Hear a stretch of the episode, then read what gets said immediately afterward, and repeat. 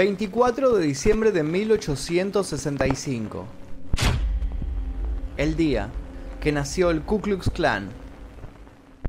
Esta fecha se refiere al inicio del primer Ku Klux Klan, porque no hubo uno solo, sino varios más. Pero eso lo vamos a ver más adelante. El Ku Klux Klan nace luego de la famosa Guerra de Secesión o Guerra Civil estadounidense, donde los del sur se peleaban contra los del norte por temas como lealtad para con Lincoln y la utilización de esclavos, negando sus derechos, entre otras cosas. Al finalizar esta guerra, la supremacía de la raza blanca, el racismo y la xenofobia eran palabras que se utilizaban a diario por la mayoría de los habitantes de Estados Unidos, eso sin contar que ejercían sus derechos de personas blancas, por sobre todo aquel o aquella que tenga algunos tonos más oscuros en la piel. El Ku Klux Klan se convertiría en el encargado de canalizar el odio racista que había sobrado de la guerra de la secesión. Volviendo al tema, el primer KKK, como así le decían en Estados Unidos, surgió de un grupo de amigos que estaban aburridos en Navidad. Ellos se negaban en ese momento a lo que se llamó la reconstrucción. Este término se le dio a la redención hacia el esclavismo en esta nación. Con él se eliminaban los esclavos, abrazando una emancipación y una libertad plena. Estos seis veteranos confederados llevaron su descontento blanco un punto más allá y crearon una organización. Antes de que apareciera el nombre famoso, se barajaron otras opciones. The Mary Six o Pulaski Social Club, refiriéndose a la ciudad en donde vivían. El nombre final surgió por una mezcla de palabras que fueron modificadas para que tuviesen más impacto. La base es griega ya que el núcleo viene de kuklos, que traducido del griego significaría círculo, y ellos la eligieron para hacer hincapié en su círculo de amigos. A esto también el capitán Kennedy añadió clan, por sus ancestros escoceses. A esta palabra luego le cambiarían la C por la K, para que sonara y se viera mejor. Posteriormente separaron kuklos en dos palabras, cambiando la O por la U y la S al final por una X. Todo eso solamente para que sonara con más impacto. Y así nacería el primer Ku Klux Klan. Esta organización se dedicaba a realizar juegos y rituales en las que humillaban a las víctimas. En otras palabras, era una especie de club social donde los jóvenes podían encontrar su lugar. En medio de estas maneras de divertirse, hacían excursiones nocturnas por su pueblo, Pulaski, disfrazados con sábanas y máscaras para asustar a la gente, haciéndola creer que eran fantasmas. Así ellos suponían que divertían a la población, en realidad estaban molestando a todos. Era algo así como las actuales cámaras ocultas, pero sin cámara. Crearon rangos que se les asignaron a los integrantes, sumado a la indumentaria que derivaba de las sábanas blancas que usaban al inicio. Con ellas pretendían ofrecer un ambiente sombrío a sus reuniones. Sin esperar demasiado, reclutaron a nuevos jóvenes, quienes se comprometían a guardar el secreto del club. Los rituales extraños para ese entonces estaban recién naciendo. Sin darse cuenta en las ciudades y estados vecinos se engendraban nuevos clanes. La inocencia con la que comenzó el aburrimiento de seis personas se multiplicaba a grandes pasos, dándole lugar a una de las peores organizaciones terroristas de la historia de Estados Unidos.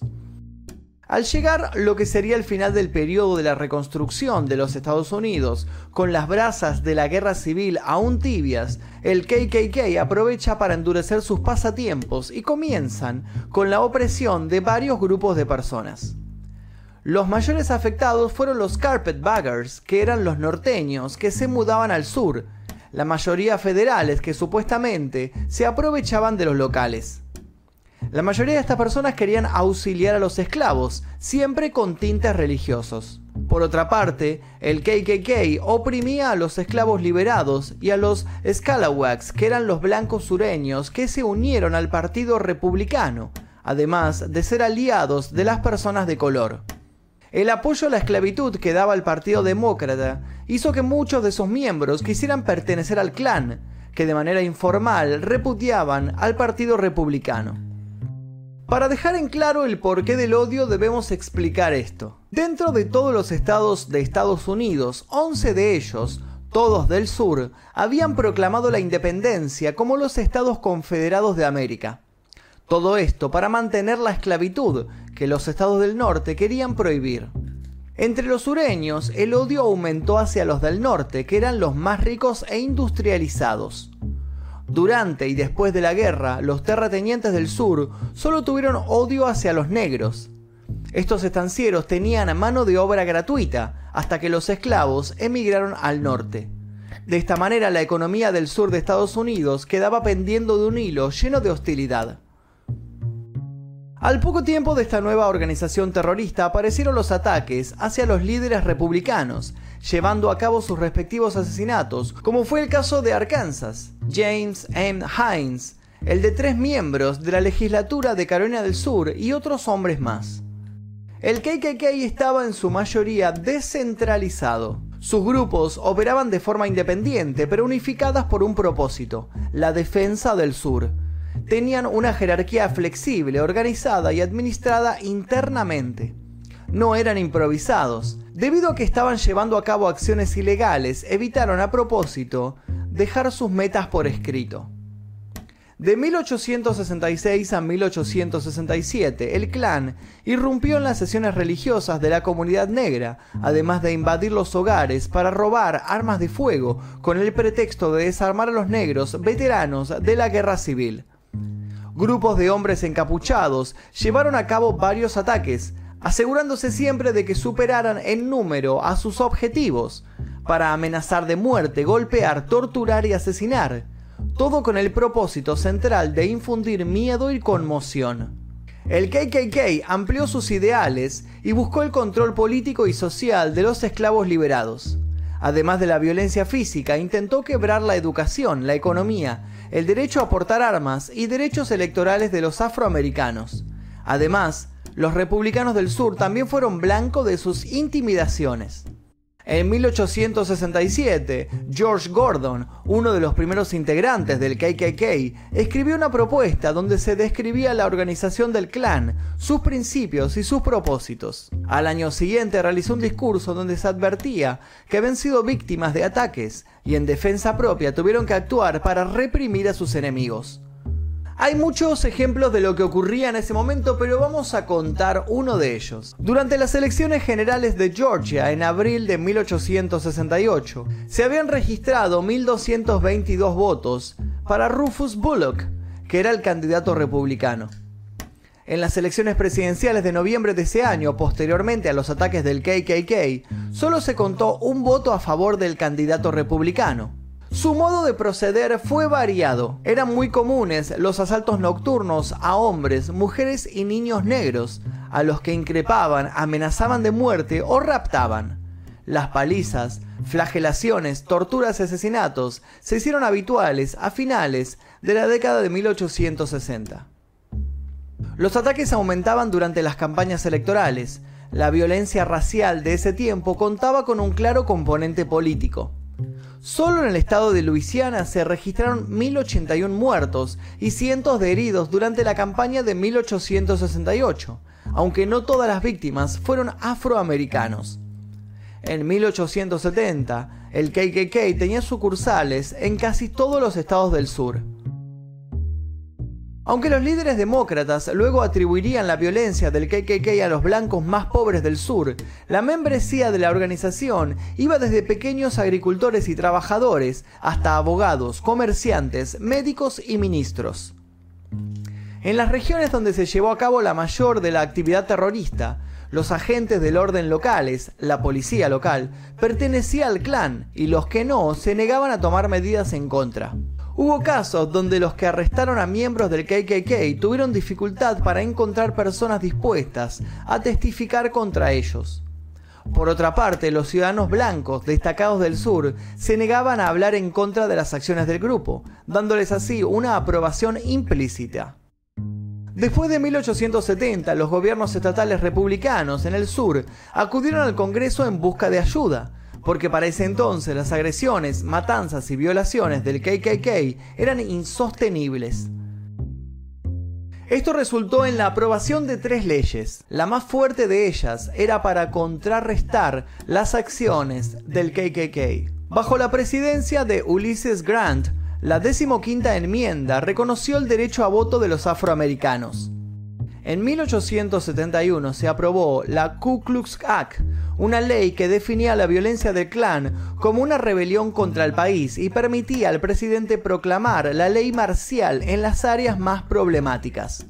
Estas leyes propiciarían una mayor implicación del ejército y más arrestos de miembros del clan. Por primera vez, la ley del Ku Klux Klan designó ciertos delitos cometidos por personas como delitos federales, incluidas las conspiraciones para privar a los ciudadanos del derecho a ocupar cargos públicos, formar parte de jurados y disfrutar de la igual protección de la ley. Así reprimieron la violencia del clan. Esta expansión de la autoridad federal indignó a los demócratas e incluso alarmó a muchos republicanos. Para fines de 1876, todo el sur estaba nuevamente bajo control demócrata. El KKK acabaría desmantelado, por lo menos una parte de ellos. A pesar de la supuesta derrota, muchos de los objetivos del clan se seguían cumpliendo. La influencia racista había contribuido a que tras la reconstrucción estadounidense continuarían el poder local y estatal en algunos estados del sur la segregación racial se mantenía en pie, paradójicamente, desde la oscuridad. El nuevo KKK nacería de una manera extraña. Durante la Primera Guerra Mundial se producía una nueva oleada de migrantes negros desde el sur hacia las zonas del norte, a las que se le sumaron inmigrantes de Europa. Para extender su mensaje al nuevo imperio invisible, contó con el apoyo de los medios de comunicación y en concreto de Hollywood, que fue un aliado tan inesperado como determinante para su rebrote terrorista. Todo el éxito se debió a una película. La historia generalmente la escribirían los ganadores, pero ese no fue el caso cuando El nacimiento de una nación se estrenó el 8 de febrero de 1915.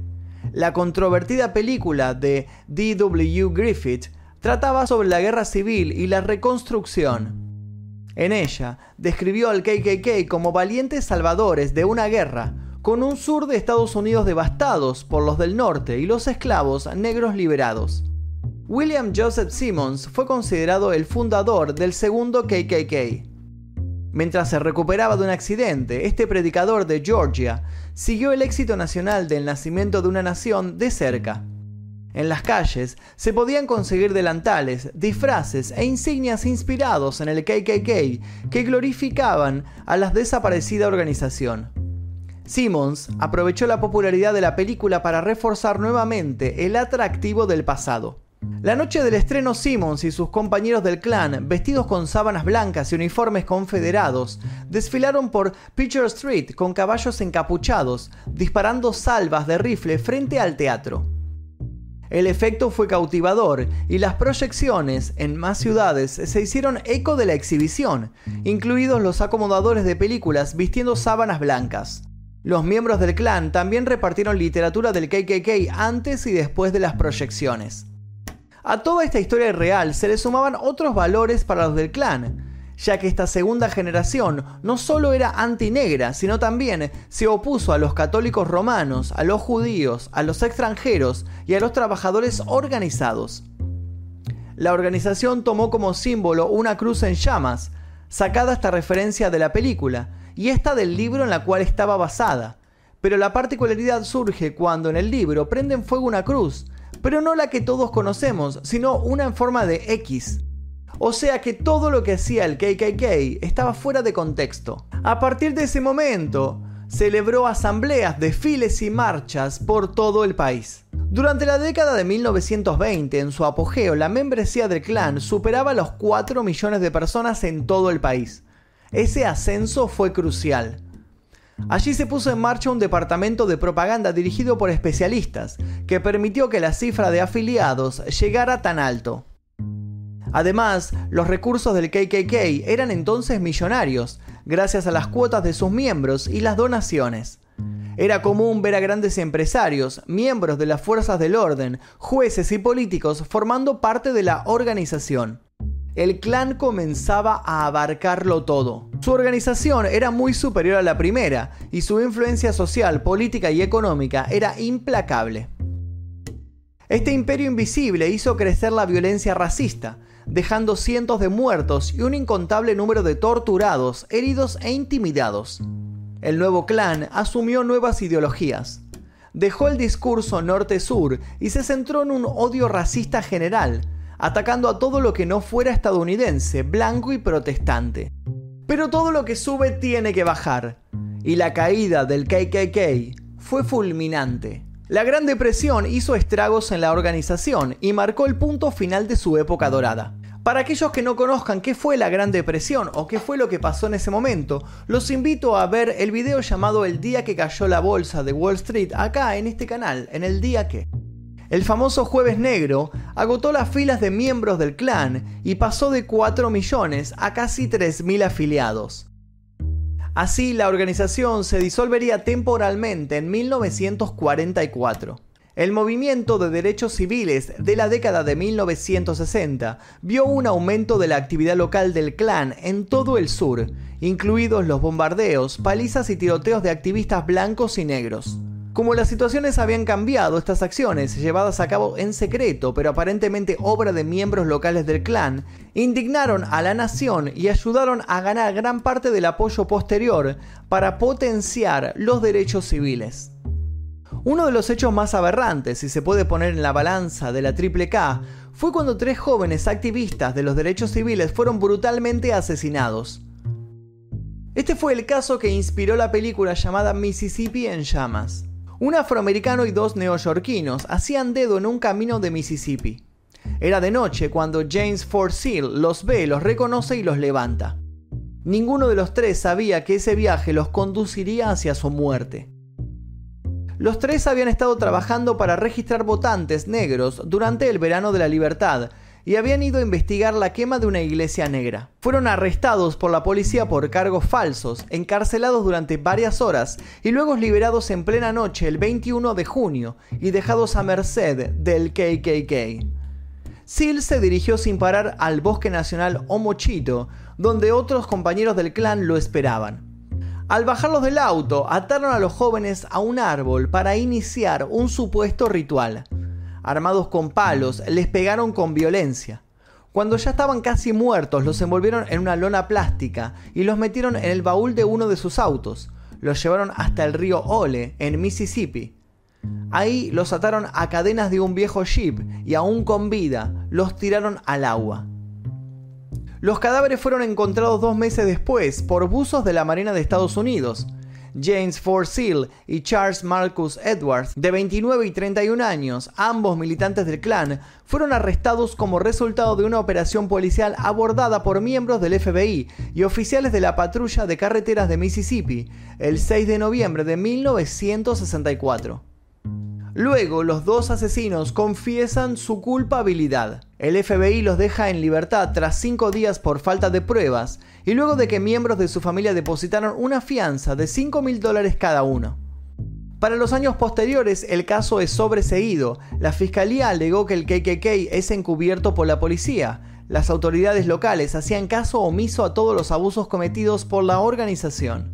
En 1965, el presidente Lyndon Johnson pronunció un discurso en el que condenaba públicamente al clan y anunciaba el arresto de cuatro miembros importantes en relación al asesinato de una trabajadora blanca de derechos civiles en Alabama. Los casos de violencia relacionada con el clan se volvieron más aislados en las décadas siguientes. Algunos miembros que fueron fragmentados se alinearon con organizaciones neonazis a partir de la década de 1970. A principios de la década de 1990, se estima que el clan tenía entre 6.000 y 10.000 miembros activos, principalmente en el sur profundo. El clan sigue vigente en la actualidad. Según el Centro Legal para la Pobreza Sureña, organización que se encarga de registrar la actividad de organizaciones que promueven el odio en Estados Unidos, declaró que todavía hay alrededor de 50 clanes activos que suman entre 5.000 y 8.000 miembros en total, la mayoría en los antiguos estados sureños confederados. No obstante, son sobre todo fuertes en Internet y su actividad fuera del mundo virtual es muy reducida y se centra en ceremonias privadas tradicionales, como la quema de cruces y nada más. Los actos públicos son cada vez más escasos y durante 2019 casi no existieron. Los pequeños grupos, la mayoría con menos de 25 miembros, que componen la dispersa organización del KKK actual, están muy descoordinados e incluso rivalizan entre ellos. Aún así, manejan patrones similares, como es el caso de sus participaciones en los homenajes a la extinta Confederación y en las protestas en contra de la retirada de los monumentos que honran a sus héroes, como sucedió en los disturbios de agosto de 2017 en Charlottesville, Virginia. Los miembros del KKK también se están incorporando a eventos organizados por otros movimientos supremacistas o de extrema derecha, como los actos contra la comunidad LGTB y la lucha contra el movimiento Black Lives Matter. En junio de 2020, en el contexto de las protestas por la muerte del afroamericano George Floyd a manos de un policía blanco, un autodenominado líder del clan trató de atropellar con su coche a un grupo de manifestantes, hiriendo a uno de ellos. No obstante, el llamado Imperio Invisible maneja un declive inminente. Pero no parece que los clanes se den por vencidos. Todo lo que hoy es de extrema derecha, así como las herencias basadas en rencor, ya sea desde lo racial o desde las decisiones personales, se deben en gran parte a los séquitos del KKK. Viéndolo de esta manera, lo que parece extinto puede mutar con diferentes nombres, con diferentes ideologías, y lamentablemente puede volver a aparecer. Y hasta aquí el video del día de hoy de la historia del KKK. Espero que les haya interesado lo que les conté porque no encontré muchos videos en YouTube que hablaran sobre esto. Intenté darles un pantallazo eh, para que ustedes conozcan así a grosso modo qué fue lo que sucedió y qué peligroso es cuando una ideología de extrema derecha como es esta empieza a tener popularidad y se disfraza con un mensaje que parece inocente, un mensaje como una película, por ejemplo, y la gente compra lo que esta película está contando y se hacen miembros de un grupo nefasto como fue este. Espero que les haya interesado, si les interesó les pido por favor que se suscriban, que activen notificaciones, los invito a ver otros videos en este canal. Mi nombre es Magnum Mephisto y esto fue El Día Que.